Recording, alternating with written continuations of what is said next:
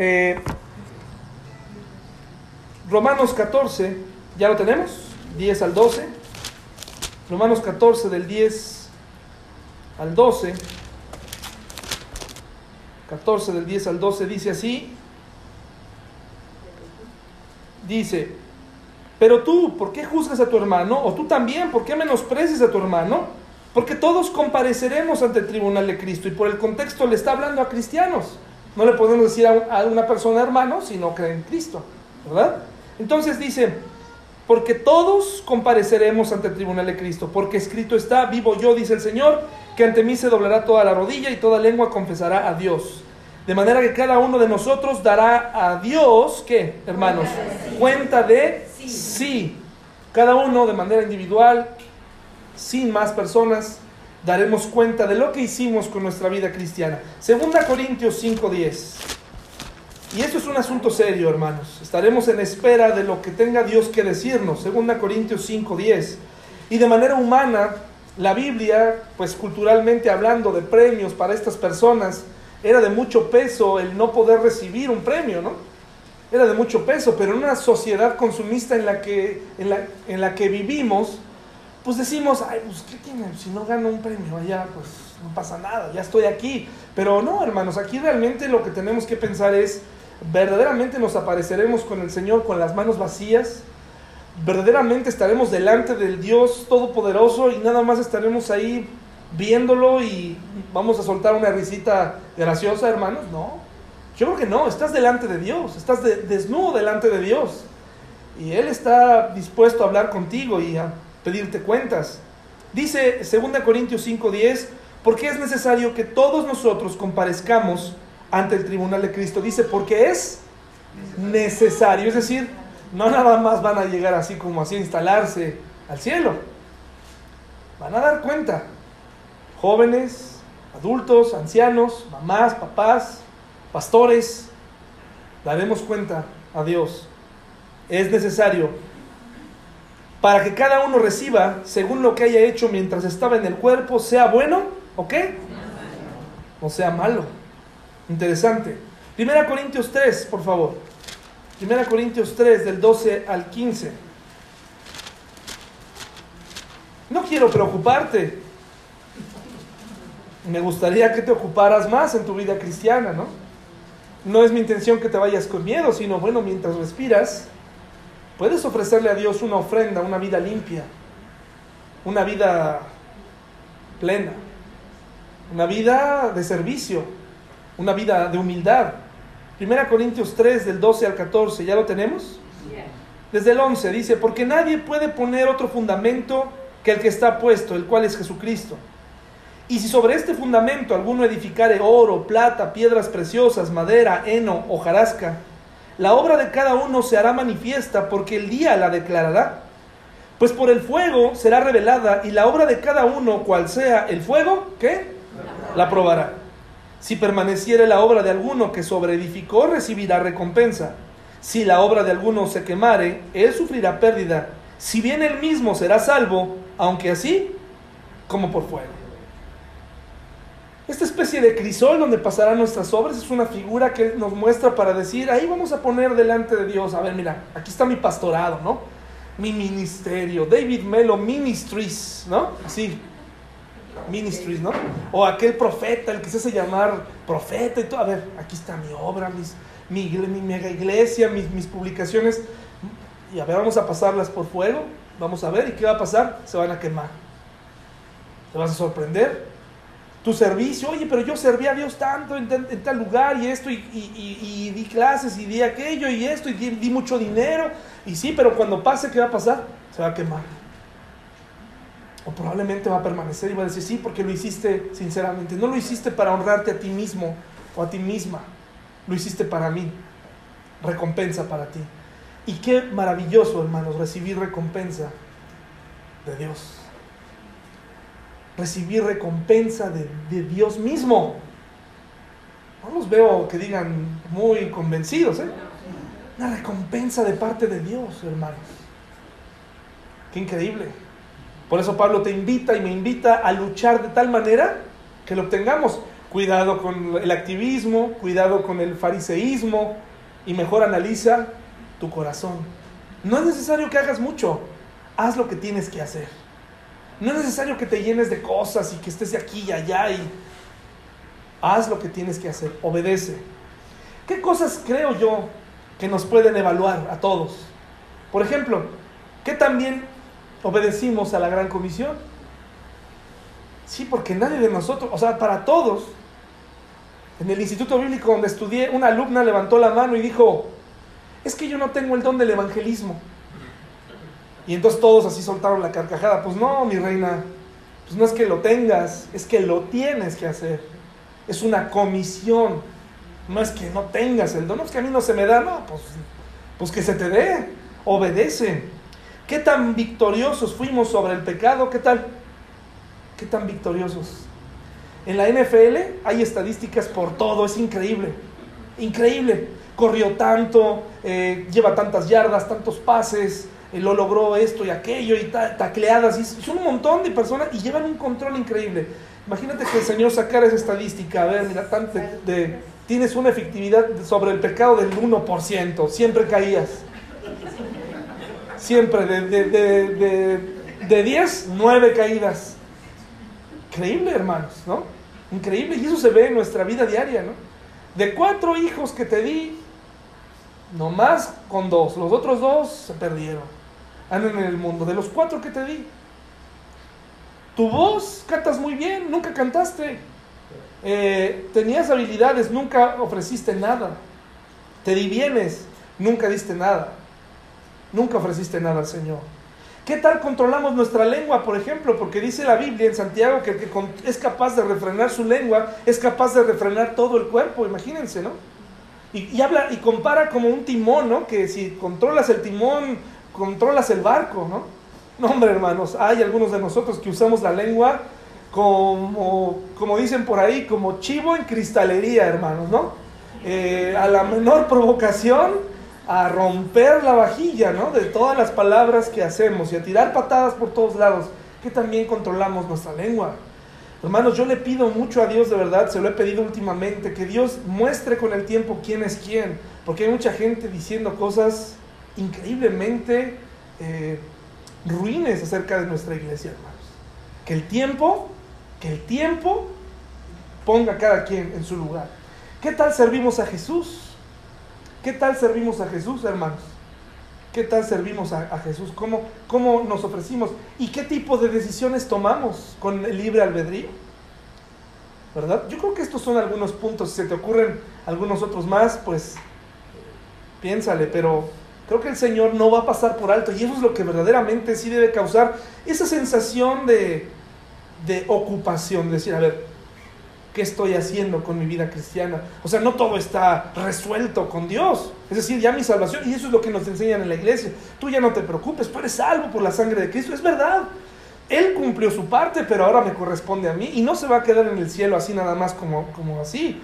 Nos espera el tribunal de Cristo y es un asunto serio, mis hermanos. En el tribunal de Cristo aprenderemos o el Señor nos separará de lo verdadero, de lo trivial. Lo que es verdadero de lo trivial. Ya estamos llegando al final. Primera Corintios 9:24, por favor.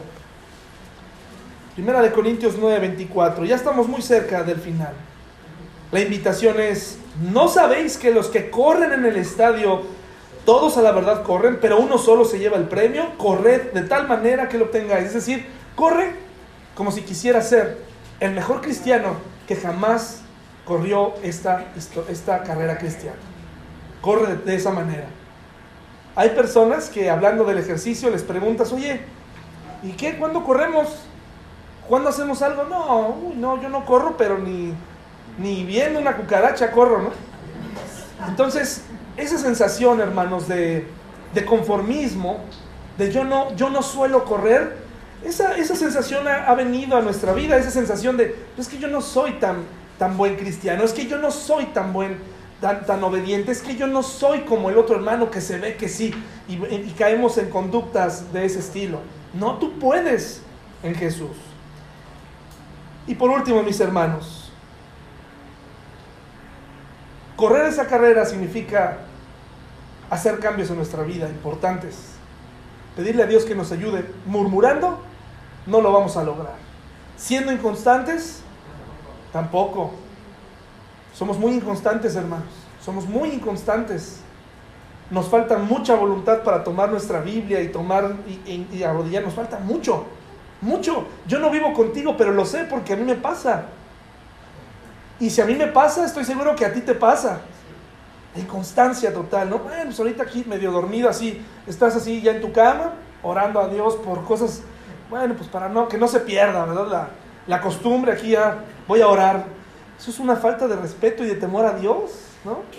Eh, no tenemos un momento para hablar con Dios y ponernos, Señor, ayúdame, eh, desganados, eh, cansados, derrotados todo el tiempo, indiferentes, distraídos, así no lo vamos a lograr, hermanos. No nos espera buen, una buena competencia, un buen veredicto del Señor. Yo estoy seguro que ese veredicto que dé el Señor en el tribunal de Cristo tendrá repercusión en lo que nos dedicaremos en el milenio del que habla la Biblia. No creo que sea una evaluación de, bueno, pues ya, ¿reprobaste? Pues ya, buena suerte para la próxima. No, yo creo que creo que muchos de nosotros, hermanos, dice que gobernaremos con él. ¿Sí, vieron ese versículo? ¿Qué te gustaría hacer ahora para él en su, en su gobierno? ¿Qué te gustaría? El que te creó puede decir es que tú eres bueno para esto y aquí está tu recompensa. Te voy a poner sobre este lugar y ¿qué, qué bendición. Una recompensa, una plenitud. La pregunta con la que quiero terminar es, ¿realmente te importa el veredicto de Dios? ¿Realmente te importa la competencia? Empecemos por ahí, ¿verdad? Porque si hay alguien que dice, no, yo la verdad. Nunca salí de la meta. He estado aquí. Hermanos, tomemos en serio el tribunal de Cristo. Tomemos en serio que cada uno de nosotros daremos cuenta de nosotros mismos. Cuidemos nuestra lengua, cuidemos nuestro ánimo, cuidemos nuestra iglesia. Edifica tu iglesia. Edifica, no nos dejes fallar. No nos vayas contando las fallas. Edifica la iglesia. Edifica tu vida. No esperes a la muerte para comprobar. Ay, es que sí, ah, envíele a alguien, aún en el cielo, ¿no? Envíele a alguien que le hable a tal familiar. Háblale tú hoy, ¿qué te parece? Vamos a terminar, hermanos, vamos a ponernos de pie, por favor, y vamos a de Apocalipsis. Nuestra serie de Apocalipsis, hermanos. Apocalipsis parte 2, hermano, gracias. Acabamos de cantarte feliz, feliz cumpleaños. No sé si pudieran darle su pastelito, Dani, antes de que el hermano... Ya, ya se lo dieron, Dani, gracias. No tomes otro tú. Bueno, Apocalipsis parte 12. Gracias por el agua, hermano. Apocalipsis, libro de Apocalipsis parte 12.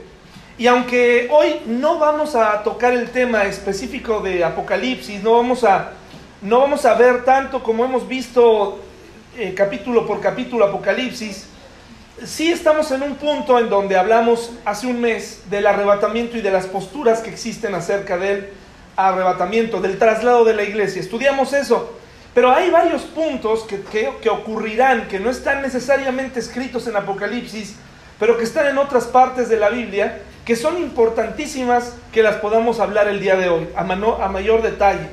Eh, entonces, por eso vamos a entrar el día de hoy en esto, que tiene que ver con Apocalipsis, con los últimos tiempos, pero que tiene que ver también de manera práctica con la muerte, ¿verdad? ¿Y, qué, qué, nos dice la Biblia acerca de la muerte y de los muertos? Vamos a hacer una oración. Señor, ponemos en tus manos este tema eh, complicado, un tema en donde muchas cosas, Señor, te pertenecen, eh, muchas cosas, eh, estamos nosotros en nuestra mente humana tratando de entenderlas, tu Santo Espíritu nos ilumina, nos da calma, nos da paz sin embargo, Señor, pues existen todavía dudas eh, en nosotros acerca de, la vida después de la muerte, de los muertos, del traslado de la iglesia. Y Señor, te ruego que hoy tú nos permitas estudiar tu palabra de tal manera que salgamos hoy con más información. Probablemente no van a aclararse todas las dudas al respecto porque yo no tengo todas las respuestas y porque no nos dejaste todos los detalles de lo que va a ocurrir, pero quieres que te esperemos y quieres que confiemos en ti. Por esa razón, Señor, nos ponemos en tus manos, pidiéndote sabiduría en el nombre de Jesús. Amén. Bueno, mis hermanos, entonces, eh, vamos a entrar de lleno, ¿no? Y vemos ahí un, pasillo en la imagen, también está disponible para usted a su teléfono inmediatamente, a su correo. Las presentaciones son para usted, son gratuitas, ¿no? Bueno, y la pregunta es, bueno, ¿a dónde van los muertos? ¿A dónde se dirigen los muertos, verdad? ¿Hacia dónde van los muertos? Y la Biblia nos habla en el plan dispensacional, en el plan literal de interpretación bíblica, se nos dice que habrá un tiempo de siete años, mm, como nunca ha habido jamás, un tiempo eh, que no estamos viviendo ahora, un tiempo que vendrá en el futuro. Y nosotros como iglesia, según la Biblia, lo que explicamos la vez pasada, creemos que la iglesia será trasladada antes de que ocurra este periodo, ¿sí? Entonces, aquí hasta este momento, desde el capítulo 4 de Apocalipsis, desaparece el concepto de la iglesia. Pareciera que la iglesia desaparece y viene un plan para el mundo, el mundo que se queda. Si usted tiene más dudas, vaya ahí a, las predicaciones y tome las, las, eh, predicaciones que hablan de esta parte, ¿no? Entonces, creemos que la iglesia estará siendo arrebatada antes de ese momento, específicamente en un momento de la historia. Pero la, vez pasada pasamos muy rápido acerca de los dos tipos de resurrección de, lo cuales, de las cuales nos, hable, nos habla la Biblia. Todos entendemos, todos sabemos que todas las personas que estamos aquí, a menos que el Señor Jesucristo viniera hoy y nos arrebatara, eh, todos moriremos. ¿De acuerdo, hermanos? Ninguno de nosotros está exento de experimentar la muerte. Todos, de alguna u otra manera, estamos caminando eh, en esa dirección. O sea, este cuerpo se va a desgastar y moriremos. Entonces, quisiera pedirles, por favor, que vayamos al libro de Juan, hermanos, por favor. Juan 5, 28 al 29. La vez pasada no nos dio tiempo, yo pasé muy rápido por ahí y no vimos esos dos tipos de resurrección. La Biblia habla de que el hombre, el hombre, eh, en la Biblia el término muerte no significa el final de las cosas, sino es el comienzo de, una vida después de la muerte. Y la Biblia hace énfasis en que eh, el hombre, todo hombre que muera, va a resucitar. Pero hoy voy a hablarles de si nada más hay una resurrección o dos resurrecciones, porque para después eh, hablar acerca del tribunal de Cristo, uno de los eventos que nos esperan en el cielo. Juan 5, 28 al 29, ¿ya lo tenemos? Dice Juan 5, 28 al 29, dice, no os maravilléis de esto porque vendrá ahora cuando todos los que están en los sepulcros, ¿qué hermanos? Oirán su, voz. Y los que hicieron, ¿qué hermanos? Lo bueno, saldrán a resurrección de vida, mas los que hicieron lo malo, ¿qué? Entonces la Biblia nos empieza a dar una señal, nos empieza a dar una muestra de que ah, va a haber una resurrección, pero, pero a la vez donde nos explica que unos resucitarán para vida eterna y otros resucitarán para condenación.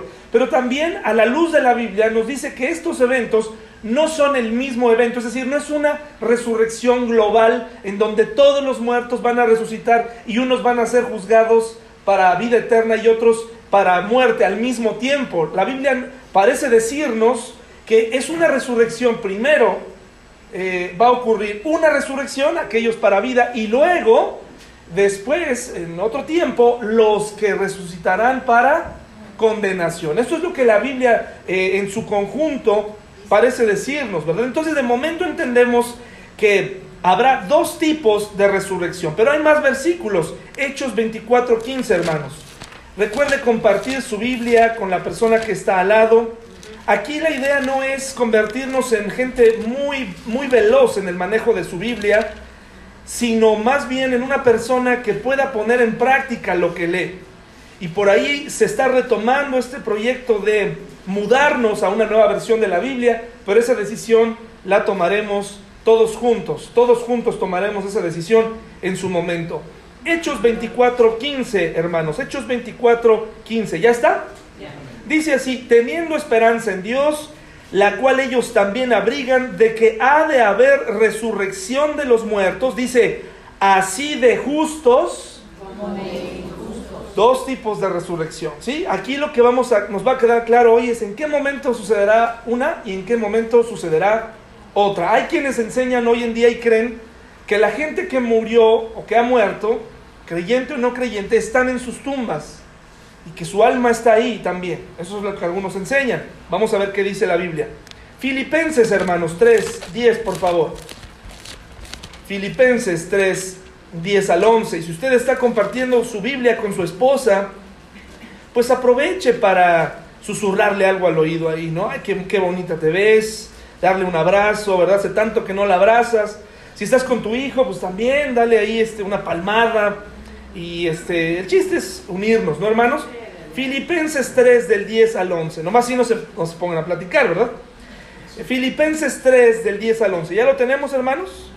Dice, a fin de conocerle y el poder de su resurrección y la participación de sus padecimientos, llegando a ser semejante a él en su muerte, dice, si en alguna manera llegase a la resurrección de qué? De entre los muertos. Muy bien. Apocalipsis, perdón, antes, una, una referencia al libro de Daniel. Vamos al libro de Daniel, hermanos, por favor. Libro de Daniel. Daniel 12. Daniel 12 en el Antiguo Testamento, porque tal vez dirá alguno, bueno, pero pues es que este, nada más en el Nuevo Testamento eh, enseña eso y no es así. No es así. También en el Antiguo Testamento se pensaba en esto. Eh, solamente que en el Antiguo Testamento las personas creían verdaderamente que irían al Seol, ¿no? Eh, el Seol, recuerde, es el lugar de los muertos en hebreo y Hades es el lugar de los muertos en griego, pero es exactamente el mismo lugar. Cuando usted se encuentra eso, están hablando del mismo lugar. Y por lo que vemos en el caso de David, por ejemplo, donde dice, eh, tú no dejarás mi alma para siempre en el Seol, ¿no? O Job mismo, que dice que no dejarás para siempre ahí. O sea, ellos creían que verdaderamente iban a un lugar de los muertos. Pero ahorita vamos a hablar cómo era ese lugar. Daniel 12 del 2 al 3, ¿ya lo tenemos?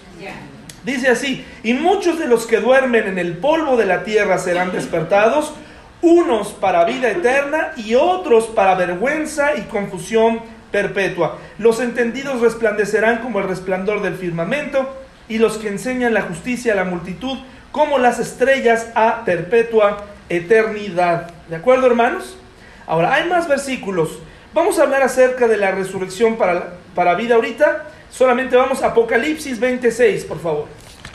Apocalipsis 20, 26.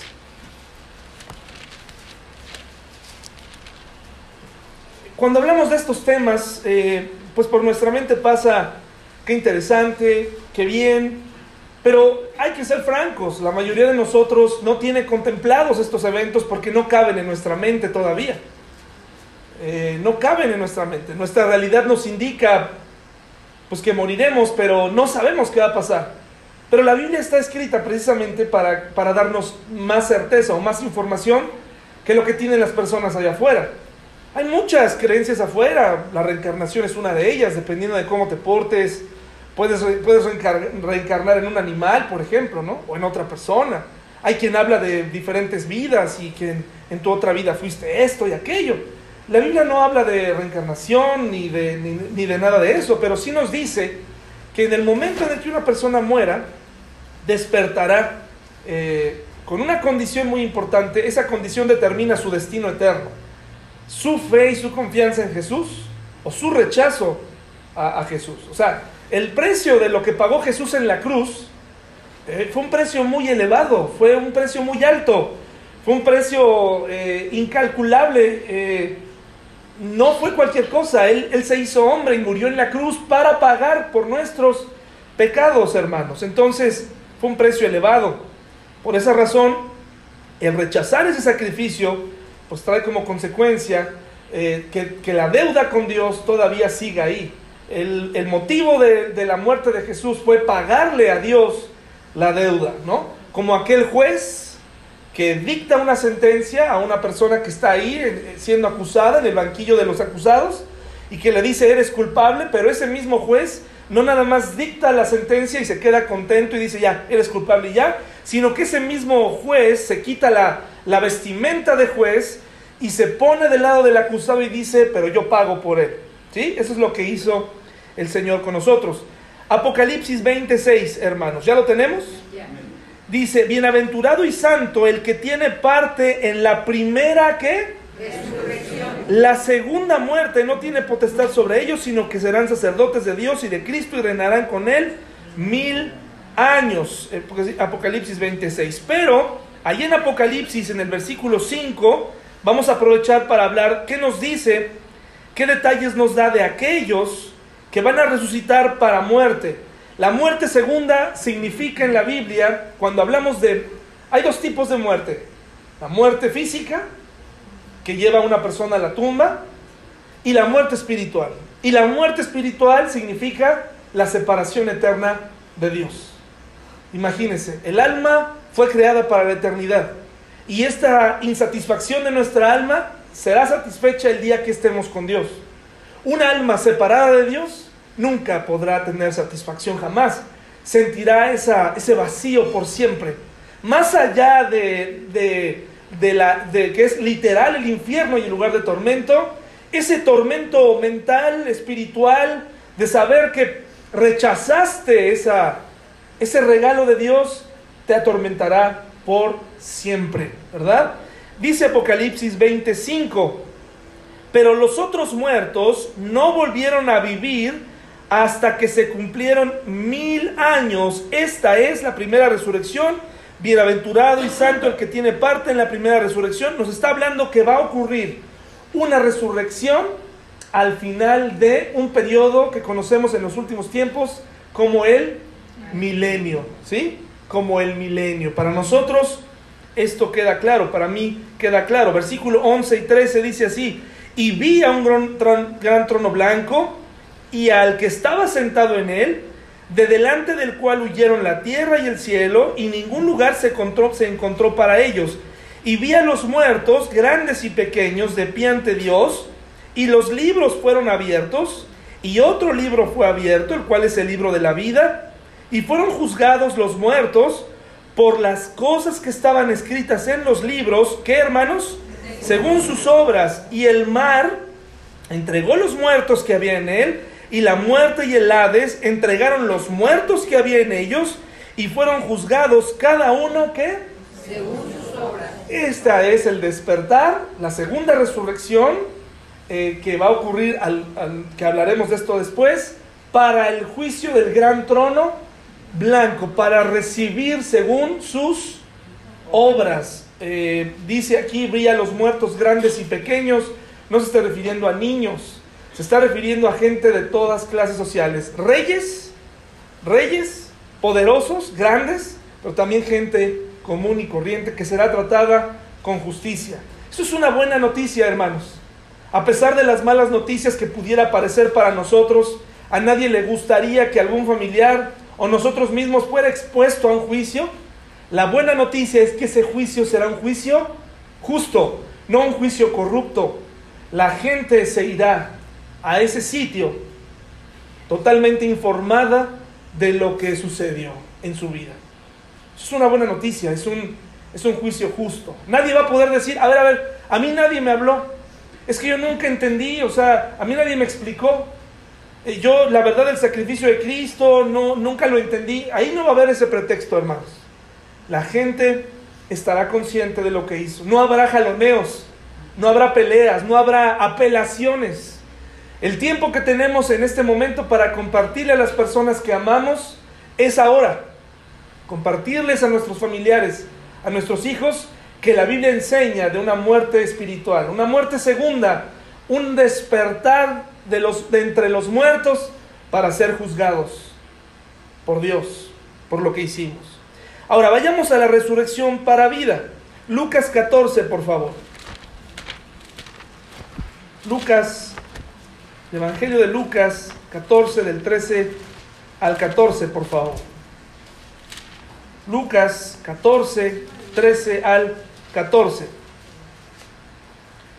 Lucas 14 del 13 al 14. ¿Ya está? Dice, mas cuando hagas banquete, llama a los pobres, los mancos, los cojos y los ciegos, y serás bienaventurado porque ellos no te pueden recompensar, pero te será recompensado en la resurrección de quién? de los justos, habla de una recompensa. Ponga esa palabra en su mente. quiero decirle que en la tierra, a mí, hermanos, Dios no me debe absolutamente nada. ¿Sí, hermanos? O sea, yo no podría andar por la vida pensando que Dios me debe por haber eh, sido pastor. No me debe nada. No te debe nada a ti por, por hacer el servicio a Dios. ¿Sí? Él nos bendice por su gracia. Pero hermanos, si tú hiciste algo para Dios, sea pequeño, sea grande, Él no lo olvida. Pero no te debe nada. ¿Sí? No podemos pensar a, a los que nos corresponde agradecer el trabajo que se hace con los niños, es a nosotros. Le agradecemos a las maestras, espero que se los digas, ¿no? Gracias por lo que colaboras en la educación de mi hijo. Pero de eso a que Dios le deba algo a las maestras, o que me deba algo a mí, o que le deba a alguien que haga cualquier cosa en la iglesia, no, hermano, nosotros al contrario, le debemos todo a Dios, ¿sí? Le debemos todo. Entonces no debemos comportarnos como si Él nos debiera. Primera Corintios 15, hermanos, por favor. Primera Corintios 15. Primera Corintios 15, 22 al 24. Y, y, póngase en su mente esto de recompensar, ¿sí?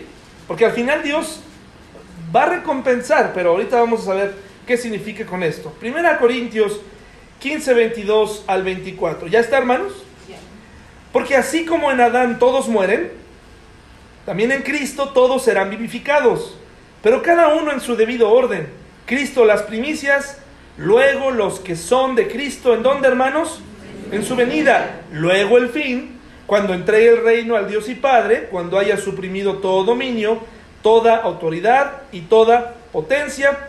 Dice el 25, porque preciso es que Él reine hasta que haya puesto a todos sus enemigos debajo de sus pies. Y el postrer enemigo que será destruido en la muerte, porque todas las cosas las sujetó debajo de sus pies.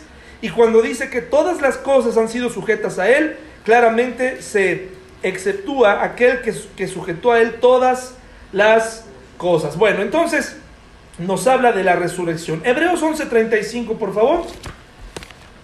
Hebreos 11:35. Leer la Biblia así junto a otra persona nos ayuda a tener este momento de confianza mutua, de cristiandad, ¿verdad, hermanos? Juan, Hebreos 11:35, ¿ya está? Dice aquí, las mujeres recibieron sus muertos mediante resurrección, mas otros fueron atormentados no aceptando el rescate a fin de obtener mejor resurrección. ¿Qué significa, hermanos? Bueno, que una persona que sirve a Dios no siempre termina bien.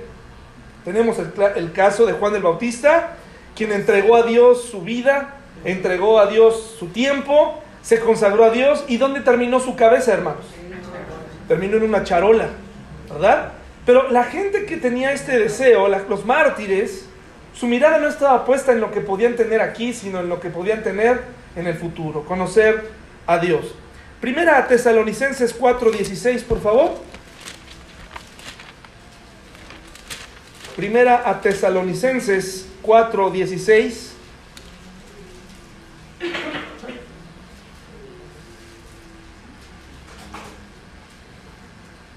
¿Ya están mis hermanos? Dice así, porque el Señor mismo, con voz de mando, con voz de arcángel y con trompeta de Dios, descenderá del cielo y los muertos en quién, hermanos? Resucitarán, ¿cómo? Primero. Primero. Ahora, hermanos, de los verbos que acabamos de hablar aquí, pudiéramos, muchas personas concluyen, es una sola resurrección. Es decir, Dios va a hacer que todos resuciten después del milenio, dicen algunos, ¿verdad? Eh, pero los verbos que se están utilizando en, en, griego en estos pasajes que acabamos de leer, no es el verbo que se utiliza para cuando alguien va a resucitar. Por ejemplo, el verbo que se utiliza para la resurrección global o para una resurrección global es necrón. ¿Sí? Necrón, o sea, resurrección de los muertos, es decir, todos en general. Resurrección de los muertos. Sin embargo, en los verbos que en lo que acabamos de ver, en estos versículos se utiliza algo más. Ek necrón. Ek necrón, que significa de entre los muertos. Esto es muy importante que lo sepa, Porque significa que unos serán resucitados y otros qué? Se quedarán. ¿Sí? Eso es muy importante. Ek necron. De entre. Es decir, se quedaron. Saqué de entre el maíz. ¿No? Algo del maíz, pero no saqué todo. De entre. ¿Sí? Por eso estos versículos nos enseñan que sí habrá una resurrección de entre los muertos y que unos muertos se quedarán. ¿De acuerdo, hermanos? Unos se quedarán ahí todavía. ¿Quiénes se van primero, según lo que acabamos de leer, hermanos?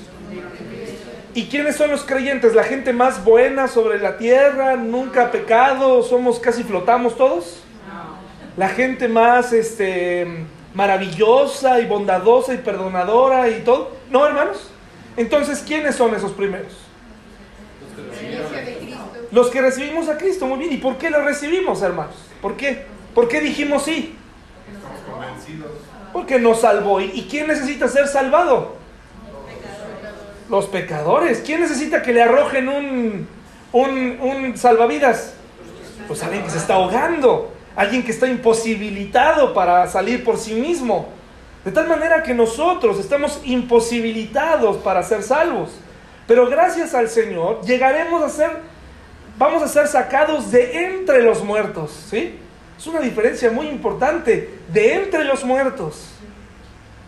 O sea, imagínate, porque hay quienes piensan, no, es que todos estaremos ahí. No, dice la Biblia, de entre. Hay una diferencia entre los que creemos en Dios, entre los que creemos. Ahora, esta diferencia marca tu vida cristiana.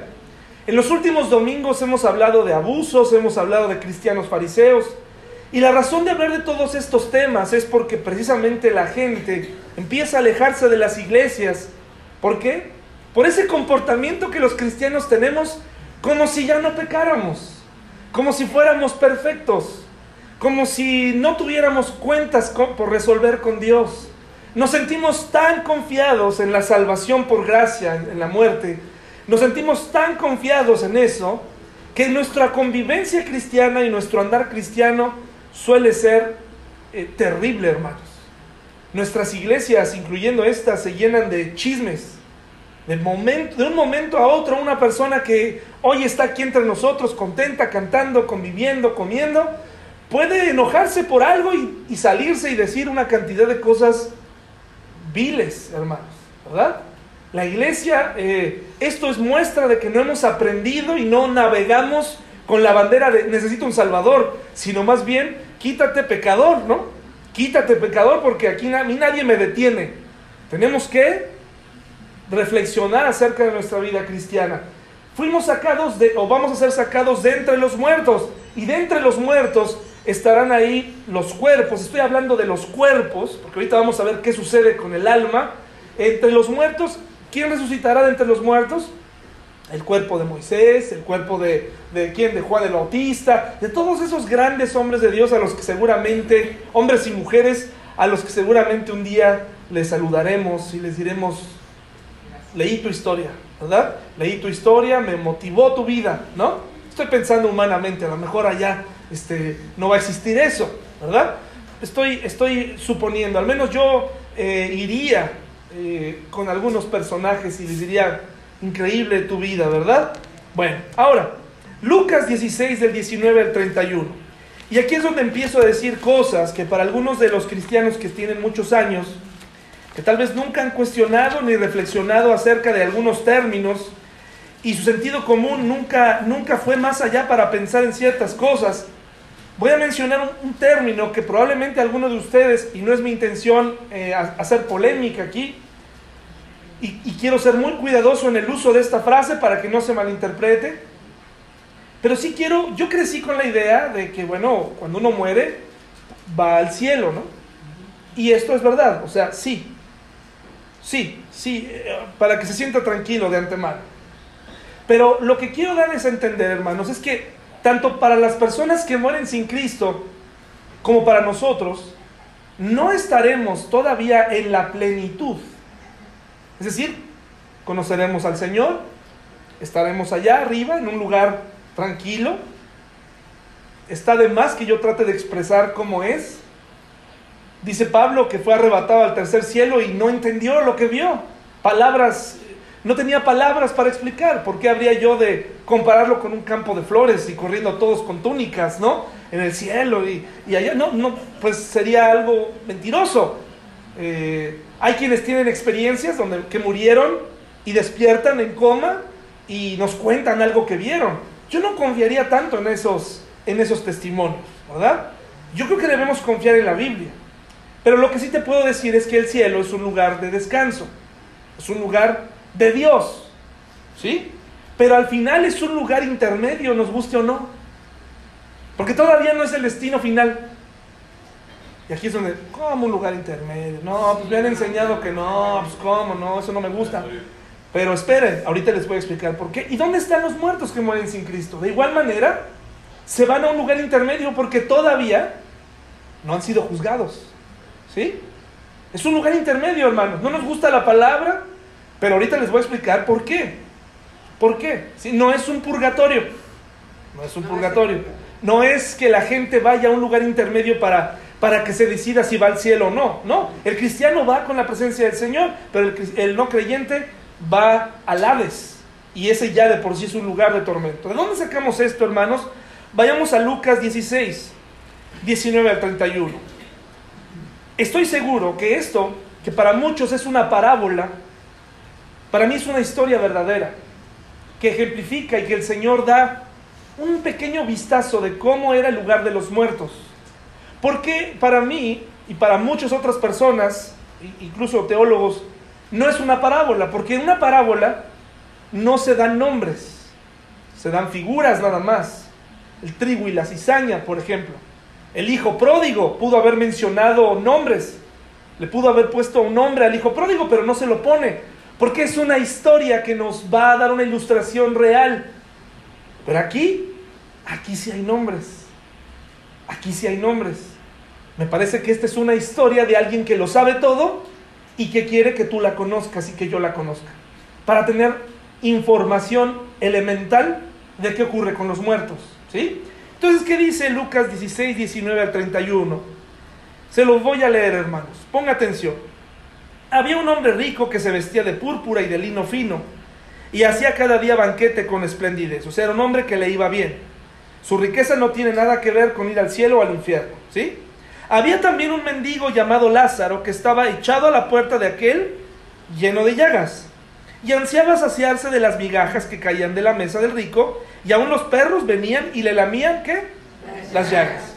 Aconteció que murió el mendigo y fue llevado por los ángeles al seno de Abraham, y murió también el rico y fue sepultado. Uno en condición triste, deplorable, pero alcanzado por Dios. Esto no nos da razón para pensar que los pobres van al, al cielo y los ricos van al infierno. Eso no, eso no es así. Jesús está contando generales del asunto. ¿sí? Y, y, de alguna manera creo yo que el mendigo está hablando de la condición del hombre también. Una persona humilde, una persona que su riqueza y su mente no está puesta eh, en, en, el, en, el, cielo, en, el, en la tierra. Y el rico, pues generalmente lo dijo en otra ocasión, es más difícil que un rico entre al reino de los cielos. Y tenemos la historia del, del, del joven rico que se sintió triste cuando el Señor le dijo, vende todo lo que tienes porque pues tenía mucho. Entonces nos habla de que el corazón de una persona que tiene dinero es más difícil de llegar, ¿no? De, romperse. Dice, y en el Hades alzó sus ojos, estando en tormentos, y vio de lejos a Abraham y a Lázaro en dónde. Entonces, retomemos, hay un lugar en el seno, de, en, el, en el Seol, dividido en dos partes. En un lugar estaba el rico del que no se atreve a decirse su nombre, no se atreve a decírselo, yo creo que porque él no se goza en las personas que se, condenan, ¿no? Y del otro lado sí menciona al que se salva, que es, ¿quién? Lázaro. Entonces tenemos a Lázaro que está, ¿en dónde? ¿En el seno de quién? De Abraham. Esa es una, vemos que hay un lugar dividido por una gran cima con S hacia abajo, ¿sí? Y vemos al rico observando hacia arriba la condición de el mendigo, que ahora ya no es un mendigo, ahora está en un estado de gracia y está con Abraham, dice ahí, ¿sí?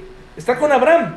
Y murió, perdón, entonces él dando voces dijo, Padre Abraham, reconoció a Abraham, ten misericordia de mí y envía a Lázaro para que moje la punta de su dedo en agua y refresque mi lengua, porque estoy atormentado en esta.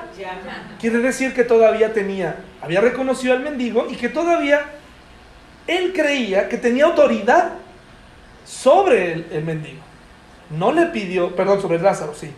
No le pidió a Abraham, oye, Abraham, manda a alguien. O sea, vio al mendigo y dijo, mándamelo. Estaba todos los días ahí. Pues quiere decir, hermanos, que si es un momento de conciencia, de memoria, de recordar, un momento en donde la gente estaba eh, consciente de lo que está sucediendo, no está en trance, no está, está consciente y está reflexionando, ¿verdad? Y, y, y cómo dice que estaba el rico, hermanos? En tormento. En tormento. Estaba, estaba siendo atormentado, es un lugar de tormento. Entonces se siente en ese lugar, se siente. Los sentidos están activos, ¿sí? Sí. Qué interesante. E- Es decir, aunque el cuerpo no estaba ahí, el alma estaba sintiendo y consciente y, él puede ver como que esta, esta figura, ¿no? Dice, porque estoy atormentado en esta llama. Pero Abraham le dijo, hermanos, pero Abraham le dijo, hijo, acuérdate que recibiste tus bienes en tu vida y Lázaro también males, pero ahora este es consolado aquí y tú atormentado.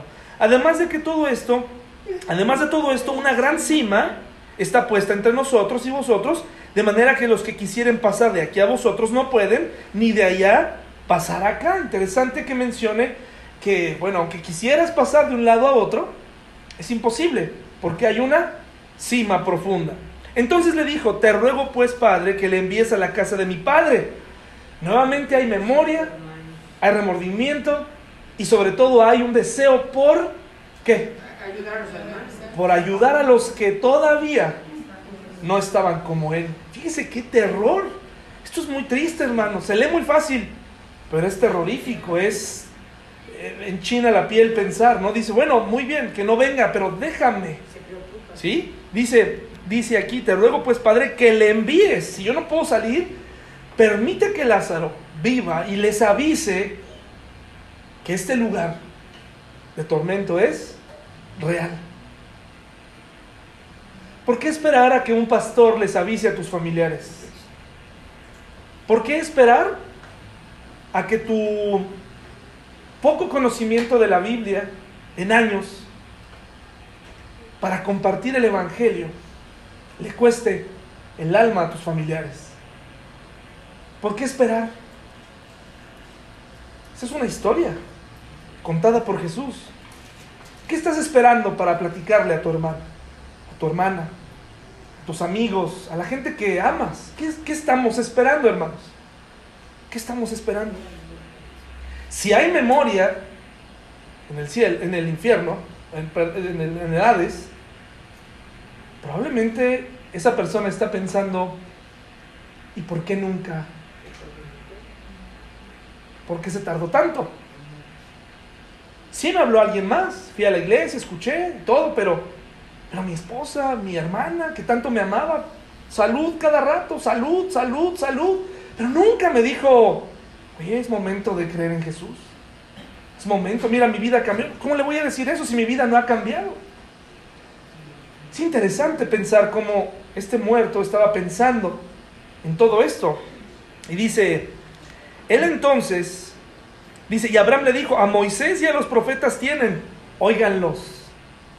Él entonces dijo, no, padre Abraham, porque, pero si alguno fuere de, a ellos de entre los muertos, ¿qué?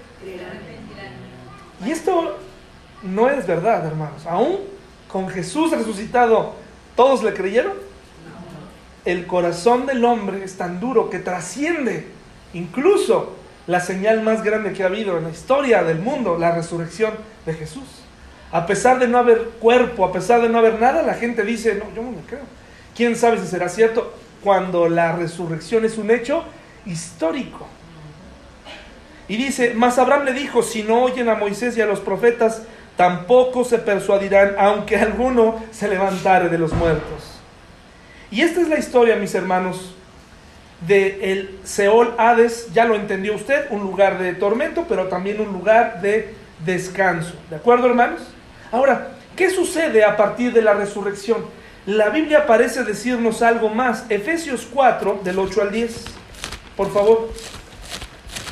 Si nosotros termináramos nuestro estudio hoy, concluiríamos que la gente, entonces, cuando muere, ¿a dónde está? Si concluyéramos el estudio hoy, ahorita, así, ya. En el Hades, en un lugar de, de descanso, donde pueden ver el lugar de tormento. ¿Verdad? Si termináramos aquí. Pero no es toda la información. Cuando Cristo muere en la cruz, la Biblia parece decirnos qué fue lo que hizo con ese lugar. Efesios 4 del 8 al 10, ¿ya lo tenemos? Por lo cual dice, subiendo a lo alto, lleva cautiva la cautividad y dio dones a los hombres. Y eso de que subió, ¿qué es? Sino que también había descendido primero a las partes más bajas de la tierra. El que descendió es el mismo que también subió por encima de todos los cielos para llenarlo todo. Vamos, por favor, aquí nos habla de que él tomó, dice, y consigo a la cautividad. Pero hay un versículo que, que nos creo que nos da más luz. Primera, primera de Pedro, por favor. Primera de Pedro 3, 18 al 20.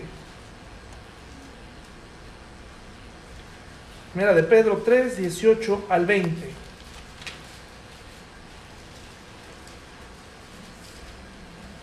¿Ya está?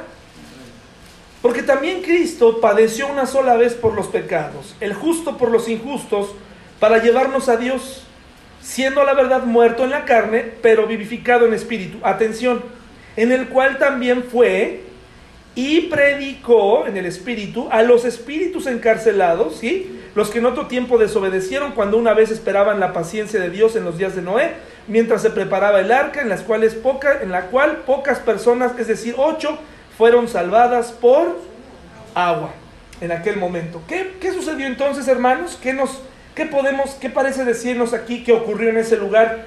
en concordancia con los versículos que hablan de que en el cielo están las almas de los muertos, cómo llegaron allá y cómo esta historia de Lázaro y el rico pueden tener congruencia en que el Señor Jesucristo, mientras estuvo muerto, tomó a la parte de creyentes que estaban en el Seol Hades, los que estaban en el seno de Abraham, ¿y qué hizo con ellos, hermanos? ¿Qué hizo con ellos? ¿Qué cree que hizo? los saca de ahí y los lleva a su presencia. Y tiene su alma guardada allá. De ahí que podamos entender que a partir de la resurrección de Cristo, cuando la gente muere, ya no desciende al Hades, sino va a la presencia de Dios. ¿De acuerdo? ¿Vamos bien hasta aquí, hermanos? ¿Sí? Y entonces el Hades se queda como un lugar de tormento. ¿Sí? En el Hades eh, ahí la gente no está purgando nada. Ahí en el Hades, hermanos, la gente no está viendo si se está portando bien para eh, aspirar al cielo. Es demasiado tarde. En ese sentido, el lugar intermedio es inválido. El lugar intermedio es únicamente para entender que estamos en espera, los no creyentes del gran trono blanco y los creyentes del tribunal de Cristo. Las dos cosas muy serias y muy importantes. ¿Sí? Bueno, entonces podemos entender que las almas de los creyentes están con el Señor, pero su cuerpo se desintegró en, en la tumba. Si tú tienes dudas, oye, mi familiar murió, tengo que enterrarlo, ahí hay quienes enseñan, no lo incineres, porque entonces en la resurrección, ¿qué va a pasar en su resurrección? Ya lo hemos dicho otras veces, tú puedes sentirte en confianza de, de llegar al punto de la incineración, porque al final el alma ya no está ahí, ese cuerpo se descompuso y ya, ¿sí? Incinera, no, no pasa nada, al contrario, me parece que es muy importante, hermanos, darle batalla a la muerte y no estar todavía haciendo más difícil el momento. El diablo utiliza ese momento tan duro que tenemos que atravesar de nuestros familiares. El diablo en ese momento disfruta vernos así. Hay quienes por cuestiones personales velan a un familiar o esperan a que venga el familiar de no sé quién. Bueno, eso es cuestión de ustedes. Pero a mi modo de ver, hermanos, creo que lo más importante es lo que se puede hacer ahora. Es que tenía años que no lo veía, pues, híjole, hermano, pues procura ver a quien no has visto, ¿no? Procura moverte, compra el boleto de avión, pero no salgas con que ya se murió. ¿Qué, qué le vas a decir? ¿Qué le vas a expresar ahí? Por más que te le subas al ataúd y, y, y, y ve, y, y- y estés en luto, pues nadie va a poder sacarle una palabra a ese familiar. Mejor rompe la barrera del tiempo, el espacio, llama, comunícate y hazlo, ¿verdad? Bueno, entonces, eh, pero eso es cuestión de ustedes. eh, Cuando tengamos un templo, les hemos dicho, estará ahí un lugar donde podamos tener una ceremonia para nuestros familiares de manera gratuita, para no batallar con el símbolo, la imagen y, y el dolor de otras personas. Es un negocio, ¿no? Es increíble que puedas tener cuatro o cinco personas llorando al mismo tiempo y, y lo hace más difícil todavía, ¿no? Dices, bueno, aquí parece que nos hemos rendido a la, a la muerte. No nos queda de otra en este momento, no tenemos ese lugar, pero lo tendremos, lo tendremos, hermanos. Lucas 23, por favor. Lucas 23. Lucas 23. Ahora, hermanos, si estos versículos que acabo de leer de, de que Dios tomó la cautividad y se los llevó, de alguna manera aún no, queda, no nos queda claro si se los llevó o no. Dios es Dios, hermanos. Y la verdad es que ahí tendríamos que saber que Él así lo hizo, si ahí, que Él lo pudo haber hecho, ¿sí? Y que Él pudo haberse llevado eh, a, a la gente en el momento que Él hubiera querido. Pero el punto de- del lugar de los muertos y del Hades es una realidad. El alma de una persona no creyente va a ese sitio y el alma del creyente va con el Señor. ¿Cómo lo sabemos? Lucas 23, 42 al 43. Recuerden que no podemos basar una doctrina nada más en, en un versículo, necesitamos buscar más. Y a la luz de la Biblia, la Biblia nos enseña que el, el alma no se queda en la tumba, sino que inmediatamente el alma se va con Dios, el alma del, del creyente. Lucas 23, 42 al 43. ¿Ya lo tenemos? Fíjese lo que dice, hermanos. Es una historia de mis favoritas y, y desde el 39. Y uno de los malhechores que estaban colgados le injuriaba diciendo, si tú eres el Cristo, sálvate a ti mismo y a nosotros. Respondiendo el otro, le reprendió diciendo, ¿ni aún temes tú a Dios? O sea, ahí ya estaba poniendo su fe en Jesús, ejerciendo fe y arrepentimiento. ¿Por qué? Porque dice, eh, dice aquí, eh, ni aún temes tú a Dios estando en la misma condenación, nosotros a la verdad justamente padecemos. Es decir, me arrepiento de lo que hice y tengo fe en Él ahora, creo que es Dios, porque recibimos lo que merecieron nuestros hechos, mas este ningún mal hizo. El elemento de la salvación es fe y arrepentimiento. Eso es lo que Él pide de nosotros. Y luego dice, eh, y dijo a Jesús, acuérdate de mí cuando vengas en tu reino. Y en otras palabras Jesús le dijo, no es necesario que, que, te esperes a que venga mi reino. No es necesario, le dijo. Entonces Jesús le dijo, de cierto te digo que hoy, hoy estarás conmigo. ¿En dónde? Entonces podemos llamar la presencia de Dios como un paraíso, pero entiéndase por favor, en ese paraíso todavía no hemos terminado de arreglar cuentas con Dios porque hagan, pónganle un al paraíso, pónganle un asterisco ahí. ¿Qué nos falta? El tribunal de Cristo. Es muy importante porque para muchos creyentes, incluyéndome, por muchos años el tribunal de Cristo fue, pues qué, qué bien, o sea, pues ay, ya no importa, yo llego al tribunal y pues ya lo importante es ser salvo, ¿no? Ya estoy aquí, ya Él pagó por mí, ya estoy. No, el tribunal de Cristo es cosa seria. No va a determinar tu salvación, pero no suspires de aliviado, así, "Ah, qué padre". no, es serio. Viene el momento de arreglar cuentas con Dios. Viene el momento de hablar con Dios. Cada uno de los que estamos aquí, que somos creyentes, nos enfrentaremos con Dios cara a cara. Y pensamos, ¿le dará tiempo a Dios? Somos un montón. A lo mejor va a ser como ese concurso de poesía donde, donde los jueces en las dos, tres primeras poesías están bien enjundiosos y tomando notas y en las últimas ya que termine. Hermanos, Dios no está sujeto al espacio y tiempo.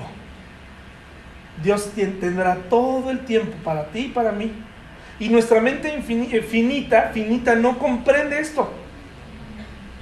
Y se nos hace fácil pensar, ¿no? Ah, va a ser rápido. ¿Cómo sabes? ¿Cómo sabes? Tendrá tiempo para hablar sobre muchas cosas. Segunda Corintios 5, del 6 al 8, por favor. Segunda Corintios 5, del 6 al 8.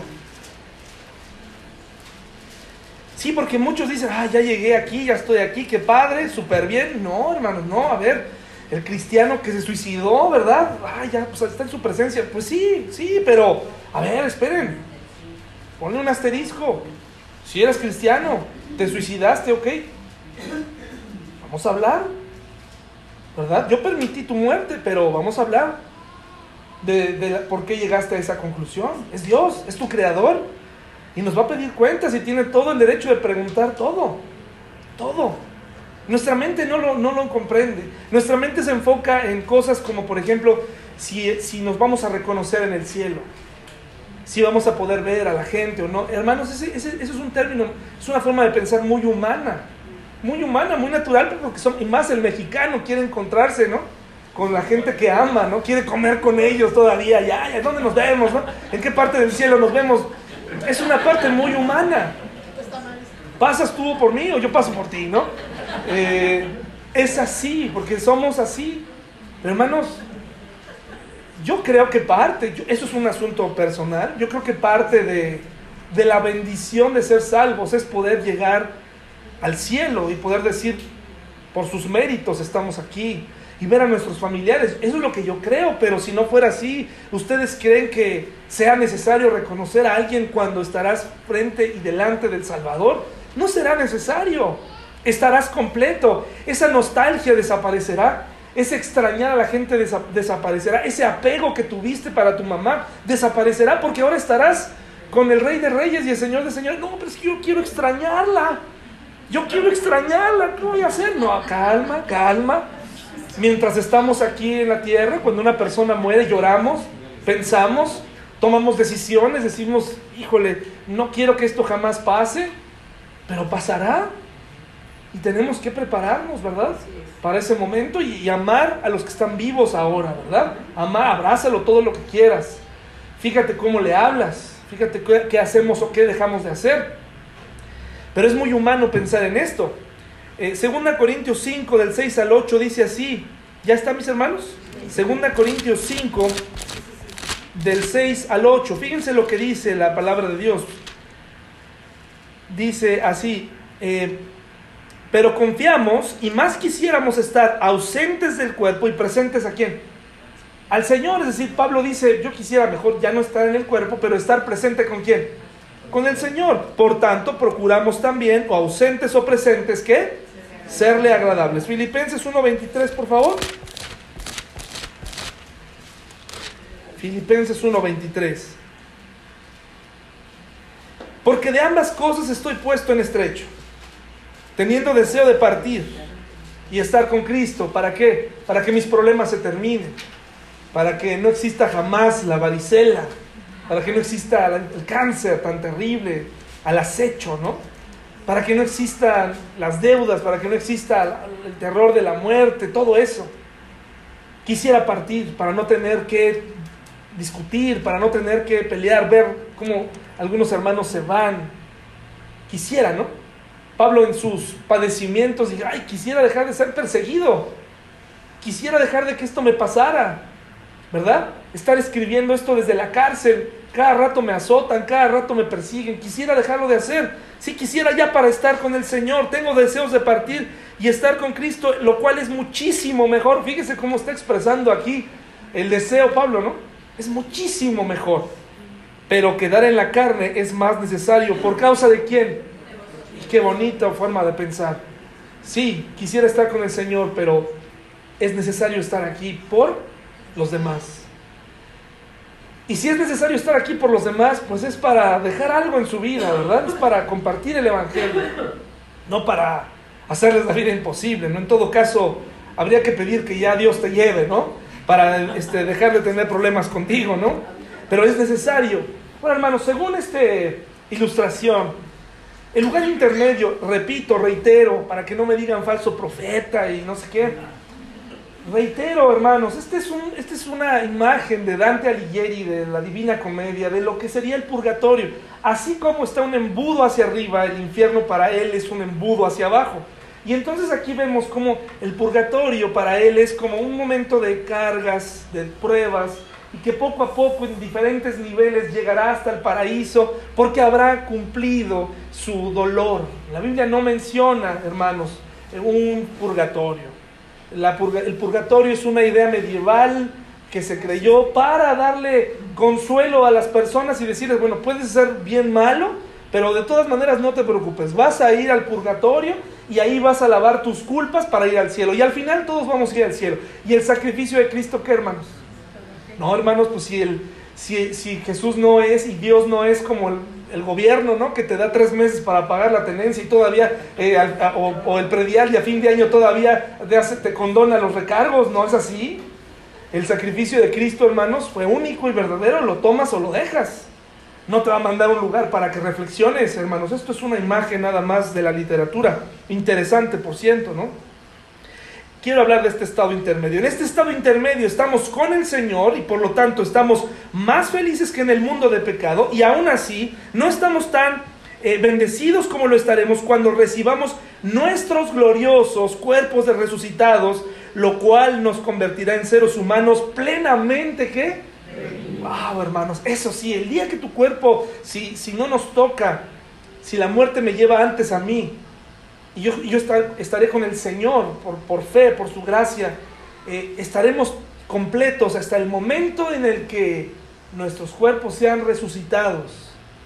Sí, mis hermanos, estaremos completos para hacer y llegaremos al tribunal de Cristo para arreglar cuentas con Dios.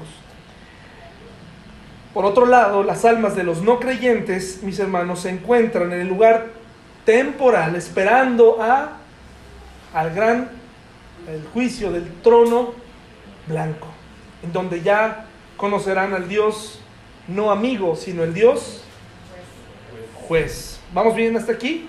Porque dice Hebreos 9:27 y como está escrito para el hombre que viva una sola, una sola vez, muera una sola vez y después de esto, el juicio.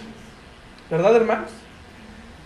¿Cómo van? ¿Están sintiendo que, fuimos rescatados de algo increíble, hermanos? Fuimos rescatados, hermanos, de, ese, de esa manera, de, de eso que viene. Entonces, también fuimos rescatados de este lugar, pero también fuimos rescatados, dice la Biblia, de una vana manera de vivir. Y esa, si tú fuiste rescatado de esa manera vana de vivir, entonces no vivas de esa manera. Porque si tú vives así, entonces recibirás lo que corresponden a tus acciones en la vida cristiana. ¿Por qué? Porque son dos juicios, así como hay dos resurrecciones en dos tiempos. ¿Por qué el juicio del gran trono blanco no nos aplica a nosotros?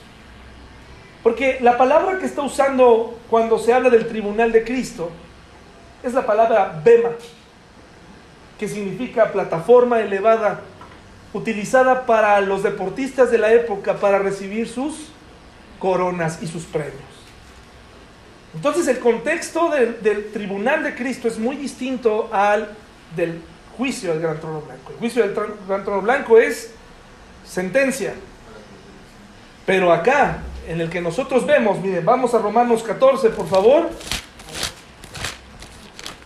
Romanos 14, si me hacen favor, mis hermanos.